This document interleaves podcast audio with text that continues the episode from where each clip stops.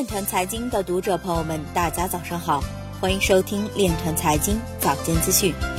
今天是二零一九年三月三日，星期日，农历乙亥年正月二十七。首先，让我们聚焦今日财经。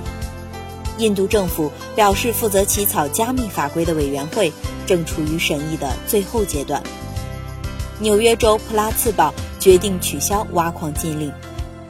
山西省农业农村厅表示，远离非法集资，特别注意开展虚拟货币投资等金融业务的行为。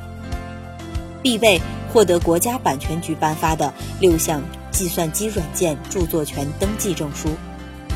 博链或内斗，项目团队与基金会分别在官网和公众号指责。毕马威报告显示，近一半技术领导者认为区块链或将改变其行业。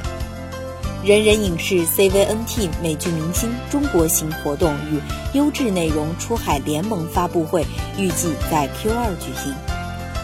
比特币交易员向美国国税局投诉 Coinbase。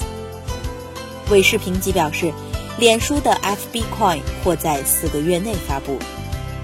加密货币分析师表示，在加密市场，熊市更适合投资。今日财经就到这里，下面。我们来聊一聊关于区块链的那些事儿。据中国雄安官网报道，二月二十八日，雄安新区召开纪检监察工作推进会议。会议上强调，充分利用现代科技手段，广泛应用大数据、区块链等现代信息技术，探索构建全生命周期的权力运行监督系统。力争实现所有行政行为源头可溯、过程可查、效果可评、责任可追。以上就是今天链团财经早间资讯的全部内容，感谢您的关注与支持，祝您生活愉快，我们明天再见。